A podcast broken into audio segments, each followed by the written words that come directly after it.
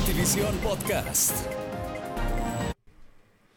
Hola, ¿qué tal? Saludos cordiales, bienvenidos a Notivisión Podcast, como siempre, listos para abordar estos temas interesantísimos, importantísimos, misteriosos, místicos, de leyendas y verdades. Luciana, ¿cómo estás? Hola César y un saludo a toda la gente que nos sigue a través de las diferentes plataformas. Para nosotros es un placer poder acompañarlos a cualquier hora del día. Muchas gracias por estar con nosotros hoy con un tema que era un compromiso. Un compromiso. Bueno, vamos a revisar algunos aspectos que suceden en nuestro alrededor y que tienen que ver con lugares y sitios que para el mundo resultan muy interesantes de ser investigados. ¿Por qué?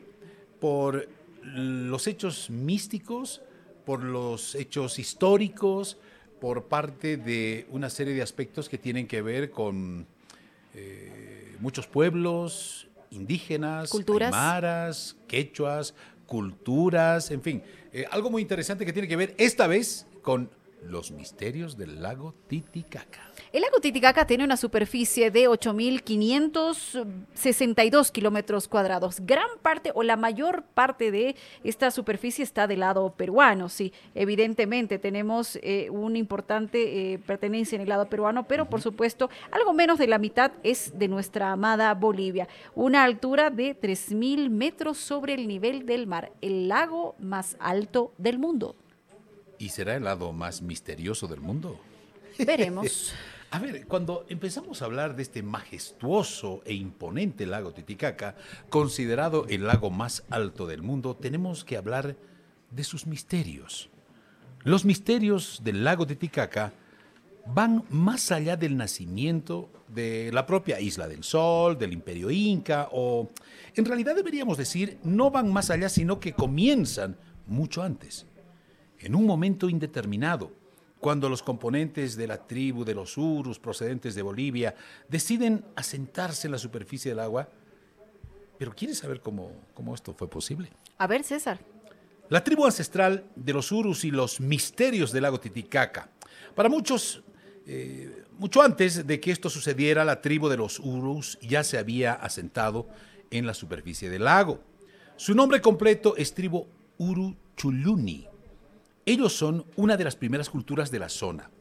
Al parecer su origen se encuentra en la Bolivia central, pero tras unas grandes sequías entre los años 900 y 1200 después de Cristo, emigraron a la costa.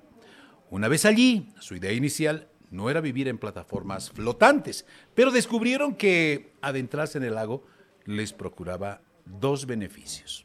¿Cuáles? Por una parte, su subsistencia que resultaba más sencilla gracias a la pesca abundante. Pero por otra parte se mantenían a salvo de los ataques de los incas, los collas y los tiahuanacotas, que eran muy normales. Eran pueblos que buscaban apoderarse de otras regiones para comandar y ser más fuertes. Claro. Bien, César, yo te voy a contar ahora una de las leyendas. Ah, Leyenda conocida. Te va a encantar. A ver. El lago Titicaca era un valle fértil donde vivían los hombres felices en este paraíso protegido por los Apus, los dioses de la montaña. Para poder disfrutar de este paraíso solo tenían una norma, no podían subir a la cima de la montaña donde ardía el fuego sagrado. Pero en esas tierras también habitaba el diablo, que no soportaba ver tanta felicidad y por esa razón incitó al hombre a hacer lo prohibido, subir a la cima de la montaña. Los apus, al ver a los hombres escalando la ladera, se enfurecieron tanto que soltaron a los pumas que devoraron a toda la población, menos a una pareja.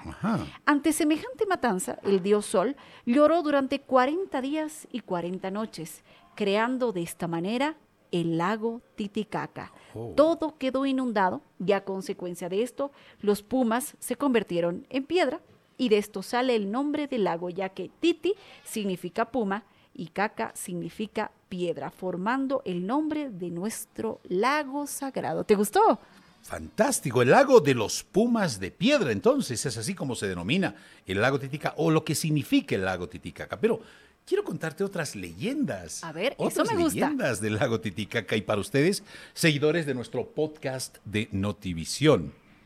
A ver, eh, existen otras leyendas sobre el origen del nombre del lago Titicaca. Por un lado, unos apuntan que el origen del nombre viene de la isla Intijarja o Inticarca. En este caso deriva de las lenguas aymaras y quechuas, con un significado de Inti sol y Carca peñasco. Este nombre podría haber dado lugar a lo que hoy conocemos como Isla del Sol en la parte boliviana del lago Titicaca. Existe otra tercera leyenda que te la voy a contar enseguida, pero imagínate, o sea, ya van, vamos conociendo algunas de esas leyendas que eh, necesariamente le han dado no un nombre principal a lo que hoy conocemos como nuestro lago Titicaca. Definitivamente, y surgen muchas otras. ¿Tú conocías la de las sirenas en el lago Titicaca, César? Muy escuchadas. ¿Te, acuerdas que además hubo una película Seguro. que la protagonizó nuestra querida amiga? Seguro, una, una reconocida comunicadora, sí, así es. Bien, a ver, existe otra leyenda muy popular en el lago Titicaca que se trata justamente de la existencia de las sirenas. Cuenta la leyenda que en el lago vivían al menos una sirena a la cual los niños le podían pedir deseos cuando la, la viesen. Los adultos del poblado obligaron a los niños a pedirle oro y plata, claro, langurria. Viendo que estos deseos se cumplían, los pobladores decidieron tenderle una trampa a esta sirena y consiguieron sacarla del agua donde necesitaba estar y la amenazaron para que les pueda cumplir todo y darles oro y plata cada vez más y más. Con la sirena fuera del agua, su cuerpo empezó a cambiar y su cuerpo de sirena se convirtió en el de una mujer normal Desapareció así la sirena del lago Titicaca. Ahora ya sabes un poquito más, César, de las leyendas. Hay varios textos y hay varios autores que han trabajado en investigaciones sobre los orígenes del lago Titicaca. Por ejemplo, eh, te quiero mencionar, si tú has escuchado o conoces el libro que se denomina El mensaje del sol o Eslabón de los Andes. A ver. ¿Lo has escuchado? Bueno, el autor es Guillermo Lange. Eh, son interesantes apreciaciones y, por ejemplo, en el mensaje secreto de los símbolos de Tiahuanacu, este autor describe lo siguiente. Dice, el mensaje secreto de los símbolos de Tiahuanacu y del lago Titicaca y los gigantes verdaderos ancestros del hombre. Dos verdaderos éxitos. Longe continúa con una nueva publicación, El mensaje del sol, el eslabón de los Andes. Eh, en las primeras páginas, este autor emite dos teorías una sobre el origen del lago Titicaca. Es que de verdad parece, parece de leyenda, parece de ficción. Pero en las primeras páginas el autor emite dos teorías. Una sobre el origen del lago Titicaca basándose en una curiosa configuración captada mediante fotografías satelitales y otra investigando el misterio de los símbolos de la Puerta del Sol, los monolitos y otros restos arqueológicos de Tiwanaku. Estos últimos, estos últimos estudios son minuciosos y tienen la verificación artística fotográfica de todo este manifiesto. Bueno, se preguntarán cuál es el mensaje del sol entonces.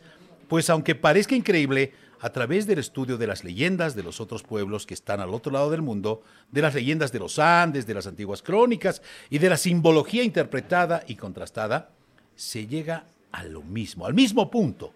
Todas las piedras antiguas que están en Egipto, en la India, en Centroamérica y Tiahuanacu nos hablan de una clase de seres humanos de tipo superior. Ahora, recordemos que en el lago Titicaca hay varias islas, César, y que en algunas de ellas existen entre 5 a 7 familias que viven y conviven. Muchos científicos se han preguntado de qué manera lo hacen, cómo subsisten. Bueno, ahora los tiempos han cambiado, ya el, transporte eh, ha variado y es mucho más frecuente, pero ¿cómo lo hacían hace años? ¿O qué pasó? Miles de miles de años antes. Hay muchas investigaciones que se han desarrollado y que incluso han utilizado buzos para poder sumergirse a lo más profundo del lago Titicaca y encontrar o intentar encontrar indicios de qué, cómo se realizaban las actividades vasijas, muchas de ellas de más de 2.000 años que se han encontrado. Se dice que hay cuevas, cuevas secretas y que pueden tener una conexión directa con otras ciudades. Y es que hasta ahora no se conoce qué hay en el fondo del lago Titicaca. Es un misterio real, sí, en pleno siglo XXI, en este año 2023, todavía no, se desconoce qué existe en el fondo del lago Titicaca. Es más, se han tejido hasta algunas historias de indicios de religiones misteriosas, religiones misteriosas en el lago Titicaca. ¿Te imaginas? Estaba, estaba leyendo, investigando un poco y encontré una, una leyenda, claro, leyenda, al igual que el monstruo del lago Ness, ¿verdad? Tenemos una leyenda del, del monstruo del lago Titicaca. Y se trataría, según dice la leyenda, de una lagartija que entró que se zambulle en las aguas del lago sagrado y que no podía salir. Pero las aguas del lago sagrado, en vez de acabar con su vida, lo que hicieron es darle más vida y darle un tamaño mucho, mucho más grande. Y es una lagartija gigante la que habitaría en el lago Titicaca. Exactamente. Y a eso se refieren muchos investigadores. El hallazgo de algunos restos arqueológicos como joyas, oro, emblemas, pinturas rupestres, etcétera, que se han podido encontrar en inmediaciones, tanto del lago Titicaca o en lugares cercanos como Tiahuanacu, eh, observan justamente el tipo de figuras que tienen que ver con lagartijas, serpientes, eh, dioses en algún momento. El puma. Siempre está presente. Siempre el puma, ¿verdad? Entonces son parte de estas investigaciones que no concluyen. Lo cierto es que cuando uno visita el lago Titicaca y siente eh, no solamente el contacto con el agua, sino el ambiente, ese viento, el aire en medio de las aguas del lago Titicaca, siente una energía misteriosa. Definitivamente, César, y coincidirás conmigo, al igual que mucha la gente de, las personas que han eh, logrado pasar la noche en el sector de Copacabana, que es el nuestro, que es un lugar maravilloso. Las noches son diferentes, el aire que uno siente, la energía que uno siente es diferente. Y ahí aprovecho de mencionar y de invitar a la gente, César, a que podamos hacer turismo nuestro y valorar y conocer realmente las maravillas que tiene este departamento y nuestro país. Copacabana tiene ya un sinfín de oferta turística impresionante con recorridos, con hoteles hermosos, con una vista maravillosa del lago, con una comida para chuparse los dedos. Nuestros turistas de otros países realmente la valoran. Hagámoslo también los bolivianos. Totalmente, sin descartar que hay centros turísticos muy interesantes en inmediaciones del lago Titicaca, como la Isla del Sol y la Isla de la Luna.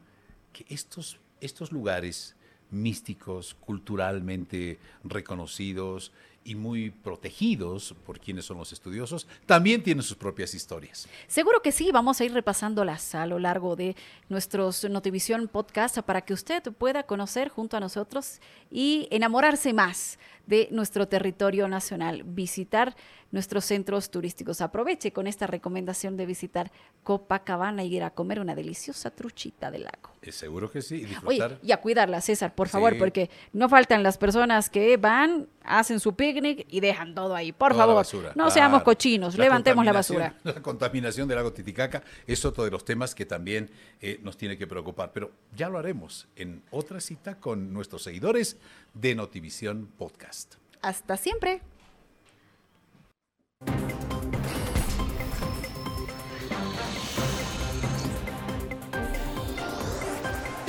Notivisión Podcast.